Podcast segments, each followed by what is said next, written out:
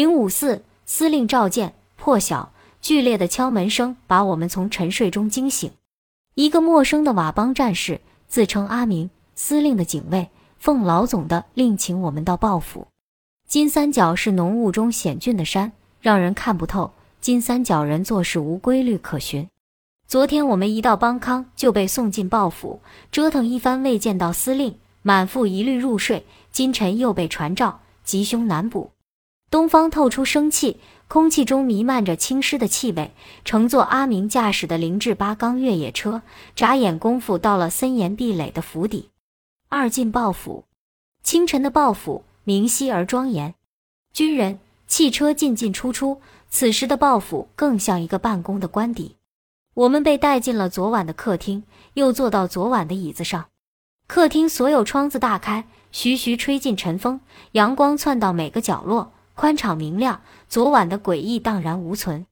四壁悬挂着我们昨晚未曾注意的多幅彩色照片，照片的主角是一个身着草绿免式军服的中年男人，脸盘颇似鲍县长，眉宇流露刚气，弧形的嘴唇紧抿，敦厚慧黠。我想他就是司令。引起我注意的是一个体态丰满的中年女子，与司令在庭园别墅的合影，并与司令共同接待客人的留影。拿不准她是否昨晚与我们打招呼的女人，但无疑是一位能陪同司令外交的夫人，并在这家中占有重要位置的女人。照片中的女人身着茜红套裙，真实出现在我们面前。当然不是从相框里走下，而是从厅门进来的。女人比照片里看上去年轻。圆润的脸庞，皮肤比一般佤族妇女白，鼻子、嘴唇轮廓周正，柔媚细长的眼睛，眼尾弯弯蓄着风情，柔软款款摆动的腰肢，虽有中年发福的趋势，看得出年轻时的风姿秀逸。我带你们去吃早饭。他说汉话语音柔慢，尾音略长，不似昨晚女人的低沉。黑黑的眼睛泛波，黄金镶嵌的红宝石项链和手链珠光宝气。身体散发着甘甜水果夹杂油呛葱花的气味，我断定她不是昨晚与我们打招呼的女人。女人柔和的语言，温和的微笑，解除了我们的拘谨。我直率承认，昨天晚饭没吃饱，今晨从睡梦中被带到这里，心里饿得慌。女人朝前带路，走向餐厅。她随意挽在脑后乌黑的头发，伴着她轻盈的脚步，如一片墨云漂浮。小餐厅里，男女侍从悄然肃立。大圆桌上放着两碗黄生生的鸡蛋面，四五个小碟子装葱花、酥肉、酸菜、碎韭菜、油辣椒等配料，还有一大土碗热气腾腾的鸡汤，诱人的香气直往鼻子里钻。我的喉咙差不多伸出了手。女人说：“报复的人都吃过早餐了，这些是特为我们准备的。”我咽着口水坐下，迫不及待地拿起筷子。青子捅了我的腰一下，提醒我不要露出贪馋猴急样，起码说点客套话再动筷。不好意思啊，因为看着太好吃了，就想马上吃到嘴里。我停住，对着女人天真的笑笑，在她温和的目光的鼓励下，谢谢啊。该怎么称呼您呢？筷子还是忍不住伸到小碟里，夹起一块酥肉。朋友都说我的坦率，用一种单纯而漫不经意的表现形式给人好感。这些都是我做的，你们喜欢吃，我就高兴了。女人亲自为我们的面条舀上浮着一层黄油的鸡汤。我们家每天十桌八桌的饭菜都是我操持，虽然下人这么多，司令就喜欢吃我做的口味，没办法，只有辛苦了。抱怨的口气，心甘情愿的乐意，你们就叫我二嫂吧。他对面落座，指导我们放各种配料。您就是二太太，是不是县长的阿嫂与您通电话？说过我们要来的事，我将桌上的一瓶泰国鱼露抬起，倒了几滴在面条里。女人莞尔一笑，露出细贝样的牙齿，嘴角荡起小小的笑窝，算是答复。韧性十足的面条，加上鲜美的鸡汤，佐以各种配料，确实太好吃了。平时我和青子叫嚣只吃水果和蔬菜，此时却把大碗鸡肉面条吃下。青子及李智停止了进食，我却意犹未尽，又舀了一碗鸡汤，把贪吃进行到底。青子用纸巾擦着嘴，唇际荡过一丝邪血，我知道他又在取笑我的饕餮行为。二太太关切地问：“要不要再加一碗面？”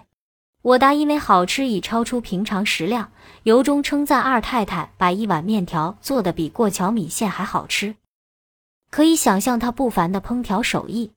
二太太脸绯红，声音绵软：“是哦，是哦。”接着说：“当年一朋友家办喜事，请他过去帮忙主厨。司令是这朋友的客人，吃了他做的饭菜，赞不绝口。从此两人相识，产生感情，成为司令的二太太。哦，美食第一缘。”我咽下了一个饱嗝。取出瑞士军刀里的牙签，剔着牙说：“虽不太雅观，倒也随意自在。”青子也是一副吃饱喝足的模样，柔声柔气的恭维二太太：“二嫂的厨艺太好了，司令吃了你做的饭，一辈子离不开你。只是我和小鼠惨了，吃成个膀大腰圆的女大力士，男人见了都要退避三舍。”青子念念不忘减肥，意志坚定地放弃许多美味，说话讲究艺术。既夸奖了二太太，也讥诮我贪享口腹之欲，不顾后果。说心里话，我也怕长胖，但又抵御不了美食的诱惑。美食当头，安慰自己又不是天天这样吃，结果总是放任自流，大快朵颐。吃完后又追悔莫及，哎呀，又要长胖一斤了。二太太连连点头，捂着嘴笑，不知是赞同青子的话，还是自己想着什么好事。进报府，受到司令二太太的美味礼遇。心情绝佳，不但不忧虑长胖问题，反而有精力与青子斗嘴，振振有词的演说。一个女人活得带劲又强悍，肢体与精神远比长得漂亮重要的多。我宁愿天天吃二嫂做的饭，长得强壮还适应生存需要。二太太饶有兴趣地听我们的谈话，想说什么又不知说些什么，拿不准用什么态度与我们打交道，目光中些许倨傲无所适从的飘走了。弯弯的月牙眼，温柔贤惠之际，忽闪缜密的心思的阴影。作为司令的二太太，可以说是佤邦的贵妃娘娘，但她没有那种与生俱来的高贵典雅，是个具有甜美外表、内里渗透世俗精明的能干女人。我们开门见山地说，想听听二嫂的爱情婚姻故事。二太太略拘谨地承认，县长太太与她通过电话，她很乐意，也很配合地向我们讲述她和司令的故事。司令的二太太谢国芳今年四十二岁，一九八八年在司令困难时期，这是她的原话，嫁到鲍家，与司令生育一女两子。她的父母是当阳地区有名的富商，本人极具经济头脑。她第一次婚姻的丈夫和孩子都已夭折。她从年轻时经商，独立的做珠宝、百货、糖酒、茶叶生意，现东南亚许多城市都有她的珠宝商号。她自第一个老公孩子死后，郁郁寡欢，到好朋友家帮厨时认识了鲍总，这和我们以后听到的版本有出入。司令很喜欢吃他做的饭菜，司令喜欢吃我做的东西。说到此，他抬起了头。细长的眼梢飞到鬓角，脸上露出了能够拉住男人的胃的喜悦与自得。嫁到了鲍家后，这一段含糊其辞。他父母不同意他做小，要接他回家。司令说：“我自己喜欢他，不关他的事。”说到这里，他的脸上掠过了一巴掌的红晕。两个男孩骑一辆高档玩具摩托，冲到了餐厅的门口。较大的男孩脚点地。对着我们顽皮的做个鬼脸，又骑着摩托一溜烟走了。二嫂骄傲地告诉我们，这是她与司令的两个儿子。她和司令生的大女儿十岁半，儿子分别是七岁、八岁。生孩子以后落下了肾病，两个儿子就是我的安慰。眼睛亮晶晶的，一脸成就感。司令有几房太太，共有多少儿女？我唐突地问，又担心惹他生气，密切注视他。他弯起一对好看的眉毛，斜眼从鼻梁望下去，好像某个厌恶的东西爬到他的棱角，勉强大度地说：“司令明媒正娶的就是大太太和我。大太太生了八个娃娃，都是姑娘。我为她生了两个儿子。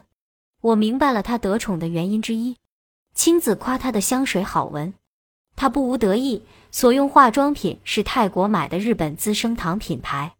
他扬起下巴。”抬起了头，眼里鱼鳞般的亮光，声音越来越自信了。现在我每天操办家里的五桌至十桌饭菜，还要管理府上大大小小的事务，府上的兵都归我管。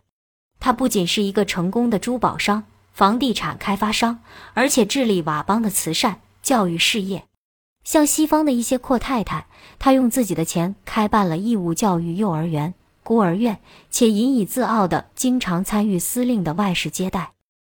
她向我们传达这样的信息：她是好妻子、好母亲、好管家，贤内助，是报复不可替代的角色，是司令的好帮手，能干的生意人，女社会活动家，是佤邦难得的杰出女性。那么，司令的其他女人呢？大太太呢？那个中国小女生呢？本集播放完毕，感谢您的收听。